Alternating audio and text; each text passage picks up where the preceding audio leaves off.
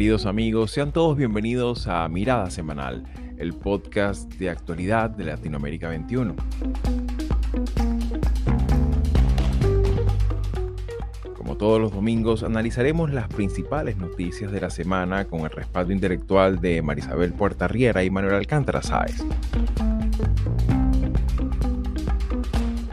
Presidente Lula está indo para a China né, numa viagem eminentemente comercial. É claro que tem um, um quê político, que ele está querendo é, aprofundar as relações com o governo chinês, né, mostrar para a China que, ele, que o Brasil está de volta, né, voltou, que deixou de ser o párea internacional é, da época de Bolsonaro, mas ele está querendo aprofundar os negócios com a China. Comenzamos nuestra mirada semanal examinando el anuncio de una nueva gira internacional del presidente de Brasil, Luis Ignacio Lula da Silva, en este caso destinada a China y luego a Emiratos Árabes Unidos, viajes en los que se busca consolidar y ampliar nuevos acuerdos comerciales que permitan nuevas inversiones, pero también ampliar la capacidad exportadora brasileña. Este encuentro coincide en un momento geopolítico caracterizado por una creciente beligerancia diplomática china a escala global, especialmente después de la controvertida visita de Xi Jinping a Rusia, ante lo cual cabría preguntarnos qué implicaciones regionales tendrá esta fortalecida cercanía a la autocracia más poderosa del mundo.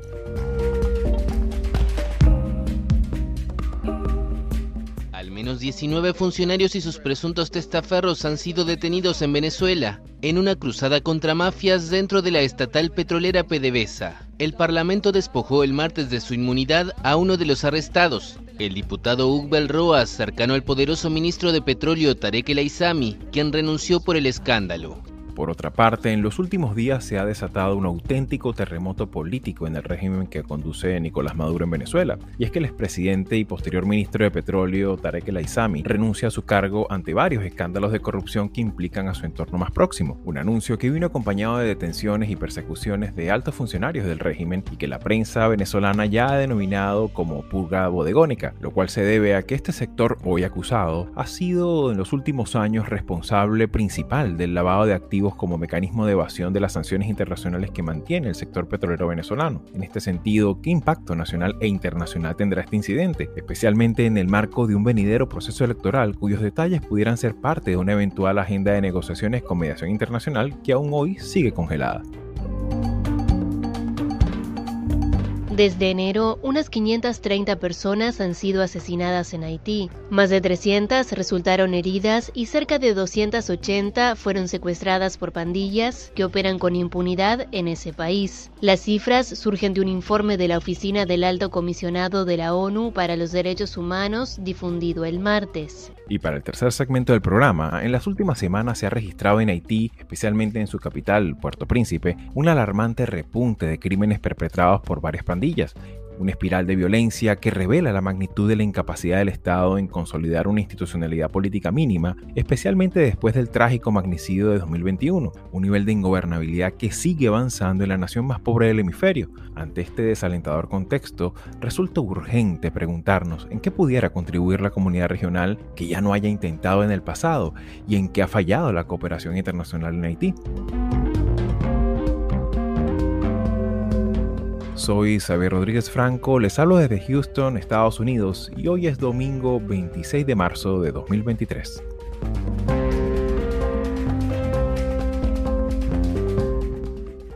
Y bien amigos, sean todos bienvenidos una vez más a Mirada Semanal y como todos los domingos hemos hecho la labor no siempre sencilla de destacar las tres noticias más importantes de la política latinoamericana, lo cual muchas veces implica dejar algunas muy importantes también por fuera.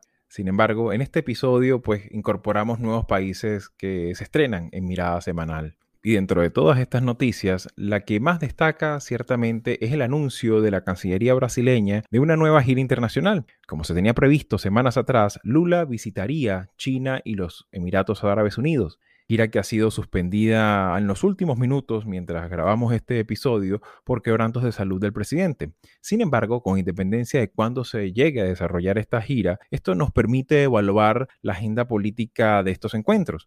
Se espera que vaya también acompañado el presidente Lula de una nutrida delegación de más de 100 altos funcionarios de gobierno y empresarios del sector agrícola y ganadero. Gira que se realiza en un momento geopolítico especial, sobre todo después de esta visita de Xi Jinping a Rusia y de esta nueva versión que tenemos ahora de China como actor diplomático y mediador de paz exitoso tal como ha sido mostrado al mundo en su reciente actuación en los acuerdos suscritos en Pekín entre dos rivales históricos como lo es Irán y Arabia Saudita. En este contexto tan particular, Marisabel, ¿qué pudiéramos tener en cuenta para examinar el momento en el que se produce esta visita del gigante sudamericano a China? Creo que Lula está haciendo un balancing. Su aproximación es desde el equilibrio, se reúne con Biden, dos meses después se reúne con Xi. Por supuesto, esto hay que verlo desde esa posición de no solamente de neutralidad con respecto a lo que está ocurriendo en el mundo, específicamente la invasión rusa en Ucrania, sino realmente un poco dentro de esa misma, eh, del mismo argumento que hacía Honduras en su decisión de establecer relaciones con China. Esto es un asunto desde esa posición pragmática, esto es para el beneficio de ambos, pero sobre todo hay que pensar en las economías. Lula, por supuesto, está pensando en las inversiones de China, en en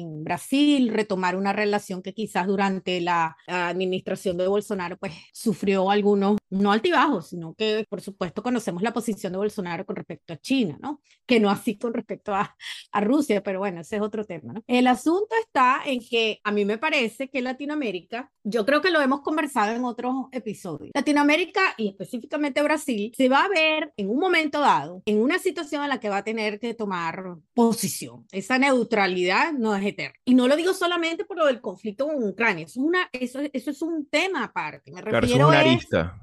Exacto. Yo me refiero es al tema del, del, posicionamiento económico de China en Latinoamérica, esa, esa dependencia, eh, porque estamos hablando de que lleva una comitiva, creo que son 200, ¿no? Entre empresarios, uh, parlamentarios. Estamos hablando de que esto es una relación este, formal, ¿no? Digo, esto no es nada más hablar de la economía. Entonces, a mí me parece que esto contribuye con esta especie de rol de gran, eh, el broker de China, ¿no? China es el gran benefactor, pero también es el gran negociador del sur global. Eso tiene un costo. Eso, eso va a tener un costo. No, no, no estoy segura que sea un costo electoral en este momento, pero a la larga va a tener un costo y me parece que siempre lo que termina, eh, desde donde se termina pagando esta factura, está en la institucionalidad democrática. Ese es el peligro que yo veo de este ensalzamiento, que es un autoensalzamiento de China, ¿no? Porque es China realmente quien se está vendiendo como la alternativa a las democracias del estilo occidental. Ellos buscan la paz, pero por debajo de la mesa están asusando a otros conflictos, están apoyando, aunque sea moralmente, otros conflictos. Entonces, el problema está en que Latinoamérica no puede permanecer como que nosotros nos relacionamos solamente desde el punto de vista económico, pero no con lo demás, ¿no? Eso, eso va a llegar un momento en que se va a vincular todo y ese es un precio que se va a pagar y se va a pagar donde más preocupa, que es en el tema de la institucionalidad democrática, porque esta es una alianza con una fuerza iliberal que es contraria a todos los valores que tenemos, al menos desde el punto de vista de la democracia. Entonces, a mí me parece que esa es una lectura que hay que plantearse con respecto a la visita.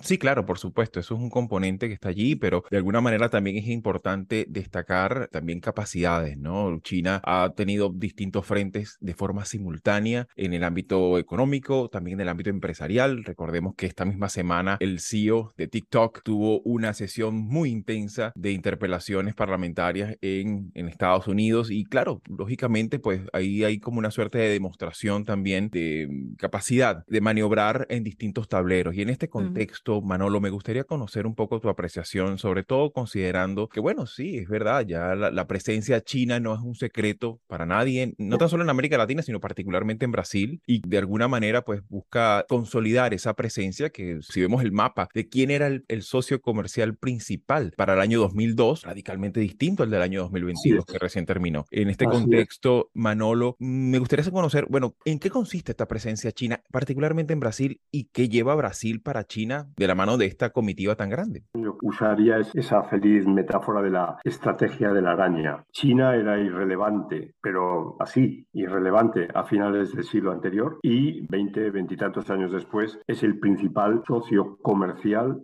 de todos los países de América Latina, salvo México. Y en términos de inversiones, pues no es el primero, pero lo es en algunos países, pero tiene una presencia también muy, muy notable. ¿no? Ahora bien, recordemos, en la presidencia de Lula, Lula viajó en los ocho años, en los dos mandatos que tuvo entre 2002 y 2010, viajó ya dos veces a China. O sea que ya, ahí ya está establecido un nivel de relación que se articuló además en una propuesta que eran los que ya lo decíamos hace unos días, los famosos BRICS, ¿no? Brasil, Rusia, India, China y Sudáfrica, ¿no? que querían eh, configurar una suerte de, diría, modernos no alineados, para que nos entendamos, ¿no? y que yo creo que tuvo cierto predominio por lo menos hasta la, crisis financiera de finales de la, de la, primera década del siglo presente. ¿no? Brasil tiene intereses en la carne, en la soya y en la fibra de madera, digamos, ¿no? para todo el tema del papel y todo eso, lo que sería la pulpa de madera. ¿no? Esos son los intereses de la exportación de Brasil, que tiene una, una capacidad capacidad enorme y el interés ha habido del mercado chino. Y China tiene intereses en, por ejemplo, se va a construir en Salvador de Bahía eh, el que posiblemente va a ser el puente más largo de América Latina. O sea, va a ser una obra de ingeniería importante que se suma a las obras de ingeniería que está haciendo China o que ha venido haciendo China en otros países, pues en el terreno de presas, por ejemplo, y en el terreno de infraestructura vial y demás, ¿no? O sea, a lo que se debe sumar también cuestiones en inversiones en el ámbito eléctrico y muy posiblemente una planta de automóviles eléctricos en Brasil. O sea que los intereses de, China están muy claros. Brasil es un mercado, por otro lado, de 200, casi ya 225 millones de, habitantes y es muy atractivo. Y, eh, por otra parte, el músculo sobre todo agrario, que tiene mm, Brasil, pues es muy potente para satisfacer los intereses de, China. Sí, efectivamente, y, sobre todo que también llama la atención, es algo de lo que de repente uno puede hacer como el contraste, que la, política exterior ahorita de, de, Brasil exige solidaridad climática en Occidente, pero no es tan exigente en términos de, de compromiso con la reforestación del, Amazonas, con la protección de, sobre todo de, los acuíferos de aguas dulces, con, sus, con, con esta, con estas sociedades en el, en el este, ¿no? Es, llamativo ese dato, sobre todo considerando pues que el desarrollo económico chino no es precisamente ecosostenible, ¿no? Pero bueno.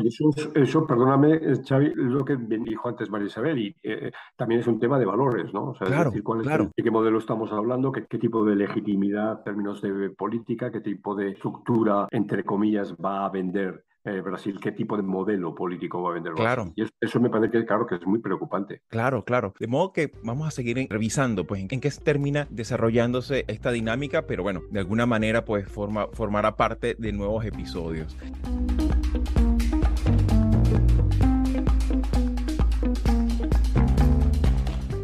Y pasando a un nuevo país que se incorpora a Mirada Semanal, vamos a Venezuela ya, ya, ya estaba demorándose, ¿no? De, de, tres integrantes de este, de este programa, dos venezolanos y nunca hemos hablado de Venezuela. Sin, em, y lamentablemente tiene que ser por un tema bastante preocupante. Se supo que en, eh, desde hace ya eh, unos 10 días se ha sabido pues, de la noticia de un nuevo proceso que algunos la llaman eh, irónicamente una suerte de purga bodegónica que, que ocurre a propósito de un escándalo de corrupción que implica directamente a una figura muy importante del del, chavismo, como lo ha sido durante muchos años, eh, Tarek El Aizami, que de, alguna manera pues constituye para los informes de inteligencia occidental, constituye una pieza de, de enlace con distintos eh, sectores, eh, sobre todo con, con el, el, Oriente Medio y en el ámbito energético. Es una persona a quien tiene una, una orden de captura, o sea, tiene recompensa internacional, principalmente por corrupción y de, de alguna manera esta figura ha sido como la principal Poco tiempo después se supo de la aprehensión de unas casi 19 personas y obviamente eh, hablamos de figuras como Hubert Roa, que, que, ha sido diputado, después también tuvo una importante eh, participación eh, algunos alcaldes, entre otras figuras. Sin embargo, me gustaría un poco de, desde el arranque, estamos hablando de un, de un régimen ciertamente autoritario, vertical, en el que no abundan y no es habitual las renuncias, ¿no? Ni, ni tampoco las dimisiones, ni mucho menos los reconocimientos. Es llamativo particularmente también que este tipo de situación se presenta de una forma muy mediática, muy abierta a la prensa, pero no desde el punto de vista de que la prensa pueda preguntar, sino simplemente de que la prensa se entere y, comunique una narrativa casi que de forma unívoca. En este contexto, Manolo, considerando tu, tu experiencia, examinando tantos regímenes y especialmente regímenes autoritarios, ¿qué lectura le pudiéramos dar a esta situación tan compleja que, ojo, ciertamente mantengamos presente la complejidad de, de, de tratar temas tan opacos, con tanta opacidad, con tanta dificultad de acceso a data oficial, ¿no? Eso iba a decir, eh, iba a decir que me da miedo hablar delante de vosotros dos, que, que conocéis mejor el, la, la, situación y sobre todo esto que acabas de decir. Es decir, cuando um, analizamos lo que sucede en política y eh, sobre todo en los términos que usamos muchas veces, ¿no? Las cloacas del Estado, es difícil tener una opinión porque no tenemos información. Pero si a esto se le añade que se da en un régimen autoritario donde la información es por definición absolutamente opaca y donde las relaciones de poder que se dan en el seno de la, de la, coalición gobernante pues son muy complejas y muy calladas, pues uno tiene dificultad ¿no? de encontrar. ¿no? Yo desde, mi, desde el conocimiento que tengo a través de, de los distintos medios que, que, he podido estar leyendo esta semana, esto pues me lleva a pensar, hay algo más que corrupción. Es decir, la corrupción está presente, pues eso está, está muy claro, del régimen venezolano y bueno, basta ver la subida del precios de los, de los apartamentos y de los, como decimos en España, los pisos en Madrid en poder de, de venezolanos eh, eh, recientemente enriquecidos, también de los anteriores, pero de los venezolanos recientes. Y me recuerda a, a lo que pasó hace año y medio con, con, este, con, con este colombiano, ¿no? con, con Alex Saab, el, que era el presunto testaferro de, de, de, de, Maduro, que recordemos que terminó detenido en Cabo Verde y ahí estuvo encarcelado,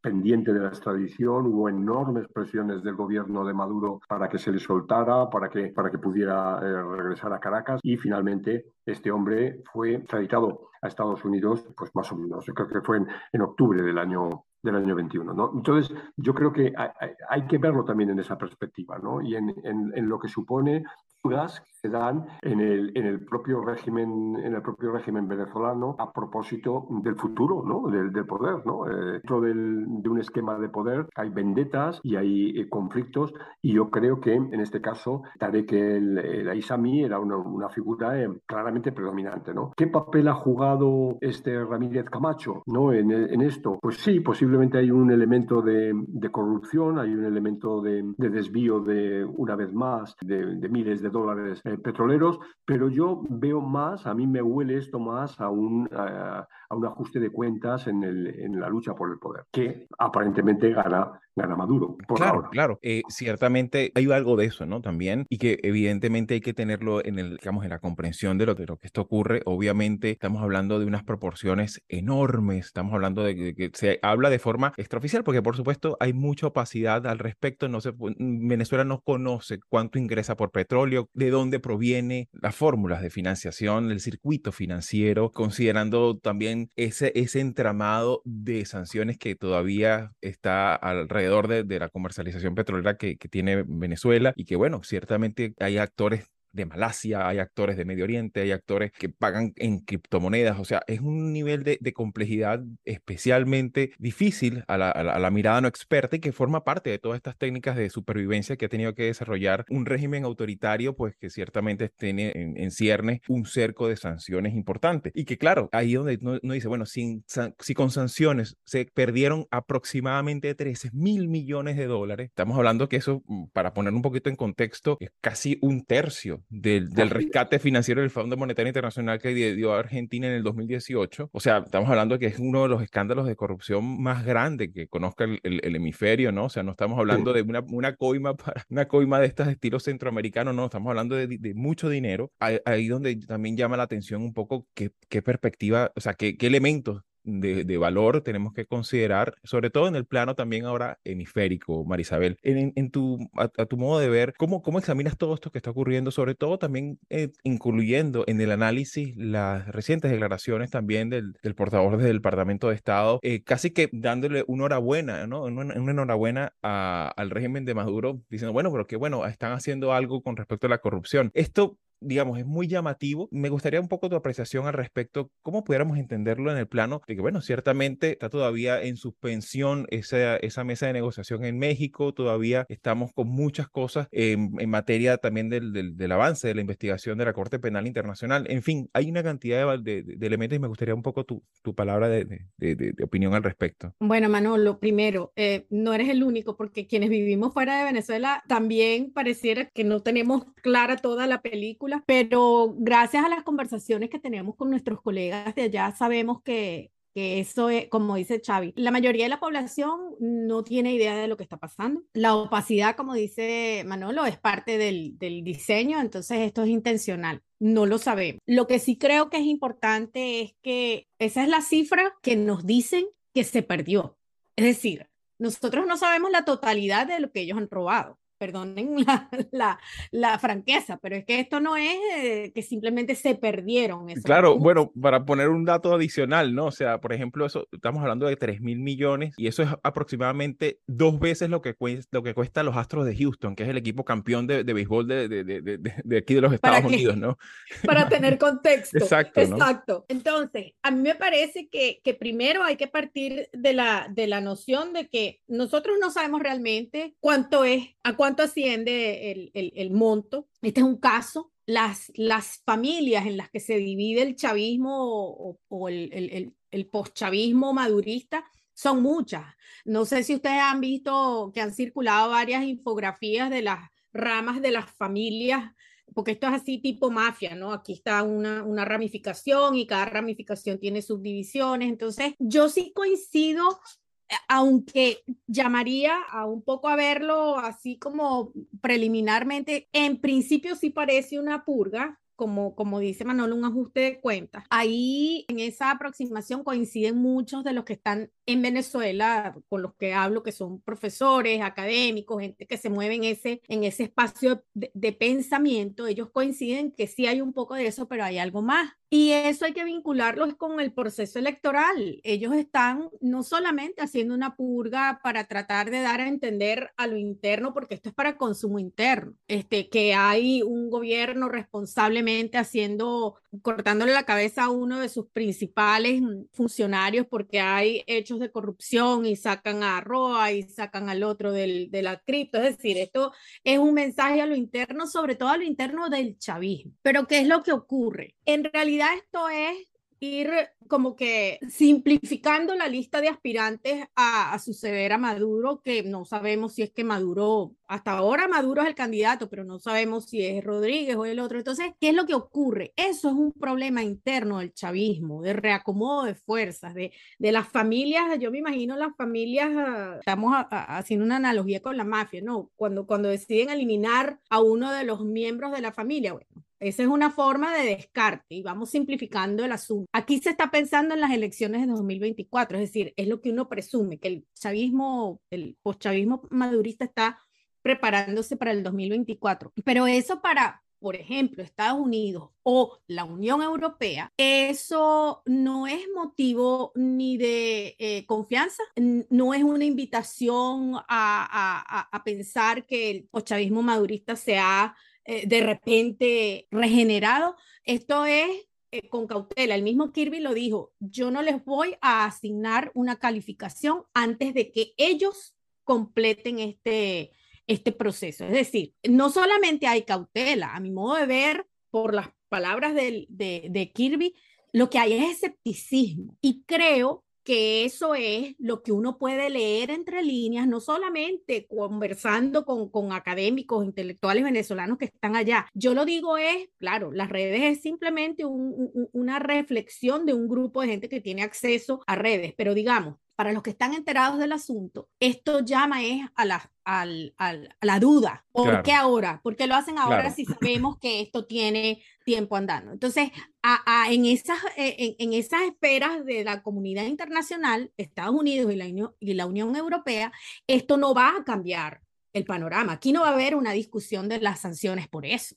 Claro, de todas formas es interesante porque ciertamente hay que leerlo en clave electoral, pero también hay que leerlo en la clave económica. Ciertamente, pues Venezuela, esa imagen de que, bueno, Venezuela ya se arregló, pues eso ciertamente, esa, esa leve mejora que hubo a finales del 2022 ha venido retrocediendo aceleradamente en lo que va de año y bueno, eh, de alguna manera, pues muestra como esa necesidad también de redinamizar esa, esa, esos mecanismos de, de, generación de confianza, por decirlo de alguna manera, ¿no? Eh, sin, sin embargo, este tema, pues por supuesto, supuesto, eh, hay que seguir examinándolo porque también se supo pues que esta semana en este encuentro entre Petro y, Maduro pues se vendió, se, se, planteó la, la posibilidad de la, de, la, de la, venta de monómeros, que es una empresa eh, petroquímica de fertilizantes que tiene capital colombo-venezolana y que, bueno, no se conoce por supuesto los detalles de, esa, de ese planteamiento. Sin embargo, pues podríamos entenderlo cuando hacemos suma de, de, variables, pues podemos entenderlo como que, bueno, hay una necesidad de, cambiar un poco eh, nuestra imagen para que para hacer un poco eh, más, más, más sostenible financieramente de cara a un año que se viene, que es un año electoral el año, el año que viene.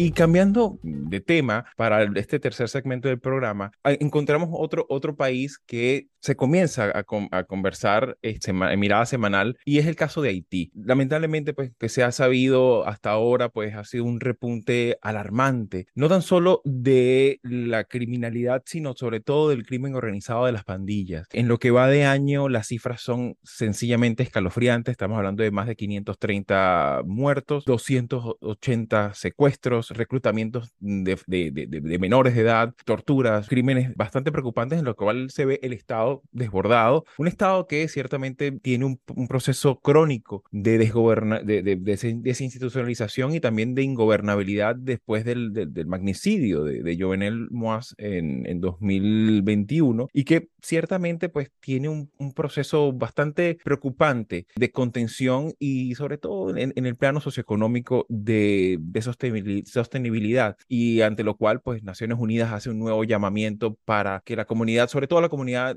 regional tome algún tipo de, de, de, iniciativa y cartas en el asunto para buscar algún tipo de resolución. En este contexto, Manolo, me gustaría un poco tu apreciación, considerando un poco los antecedentes del caso haitiano, eh, ¿qué elementos tenemos que tener en cuenta para poder mm, entender la agravada situación de Haití y entender todos estos, este, estos acontecimientos tan lamentables que han ocurrido desde 2021 para acá? Mira, Xavi, hoy estamos de, digamos, de, de tono pesimista, ¿no?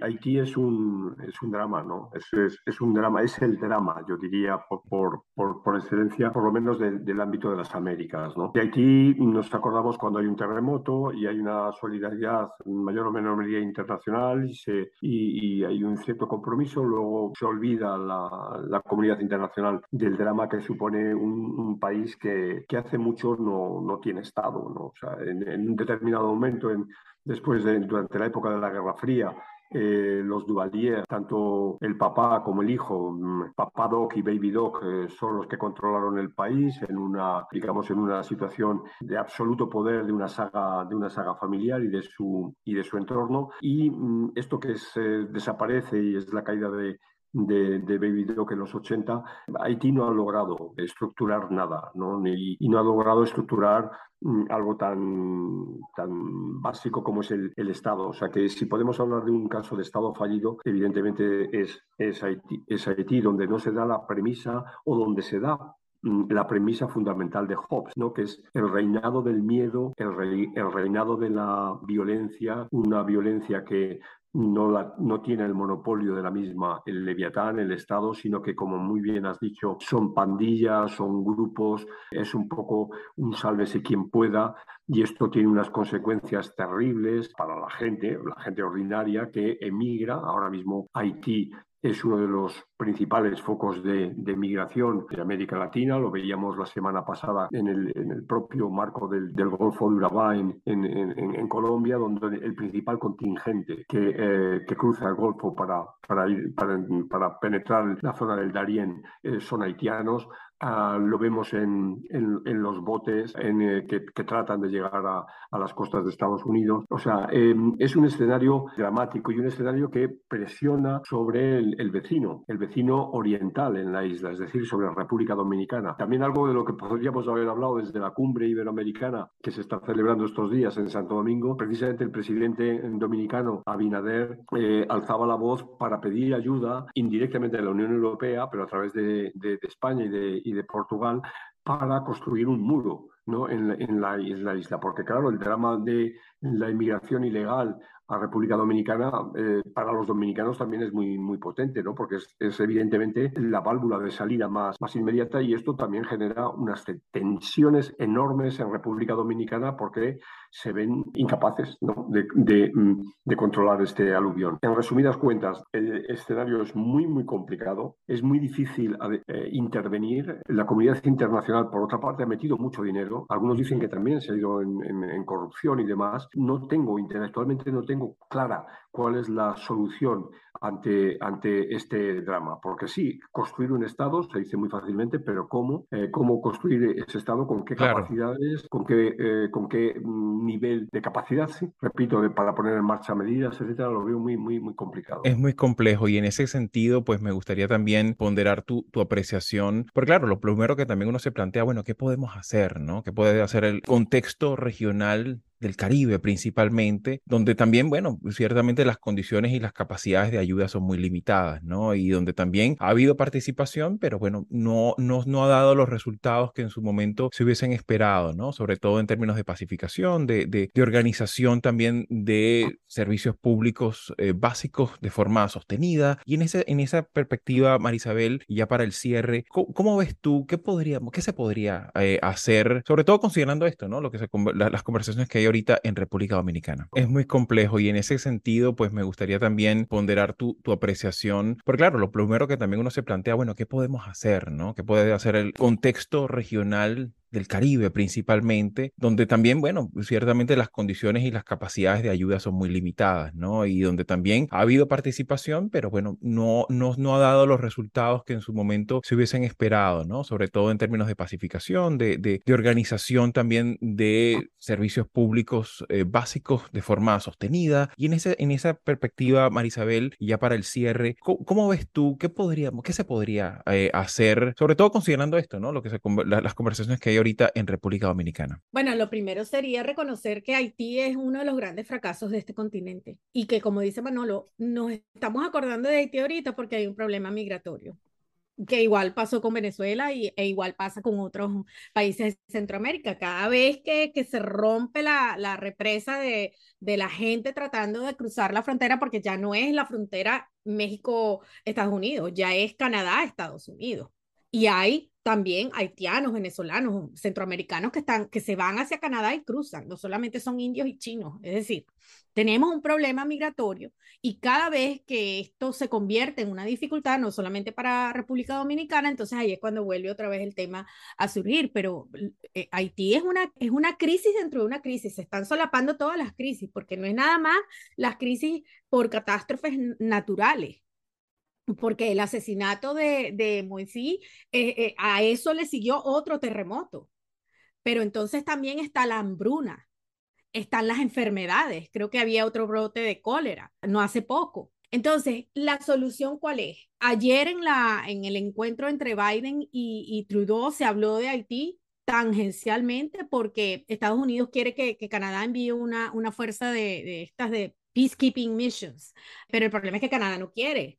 Eh, al menos no de esa manera. Entonces el problema está en eso, ¿no? Que, que las soluciones suelen ser reactivas y lo otro es, eh, entiendo que Biden ofreció, no, no, no, sé si fue entre los dos, no, no tengo claro si, si fue 300 millones de dólares, no estoy segura en la cifra, pero el problema es ese, asignar dinero y que nosotros sabemos por experiencia cómo en, en, en, Haití se ha ido suministrando, se ha ido eh, contribuyendo de alguna manera con dinero que después termina siendo parte de, de, la corrupción de la isla, ¿no? Y ahora sin un gobierno, porque los últimos ah, eh, parlamentarios electos cesaron sus, sus periodos en enero. Entonces, sí estamos hablando no solamente de una institucionalidad destruida, es que, es que sí, Manolo tiene razón, esto es un Estado fallido porque ya no hablemos de la comunidad internacional, la comunidad regional, ¿cómo puede intervenir porque también hay una historia de las intervenciones en Haití. Entonces, ahí, a mi modo de ver, tiene que haber un compromiso que no puede ser solamente construir un muro entre República Dominicana y Haití. Claro, ni tampoco solamente dejar la solución a unas unidades militares que, bueno, difícilmente pueden que ser pautas de, de, gobernabilidad o de, o de, dinámica. Que de paso, eh, Xavi, recordemos que esas fuerzas, eh, luego del terremoto, esas fuerzas también fueron acusadas de, de abuso sexual, no solamente de traer cólera. Sí, sí, sí. No solamente de traer cólera. Entonces, veamos que, que, que, esto no es simplemente vamos a, a lanzar eso ahí a ver si funciona, no ha funcionado. Claro. En este contexto, pues por supuesto, vamos a seguir evaluando todas estas dinámicas y sobre todo esperamos noticias un poco más halagadoras para los próximos programas. Así que bueno, encantado de estar una vez más con ustedes y seguramente será hasta una próxima oportunidad. Gracias, un abrazo. Gracias.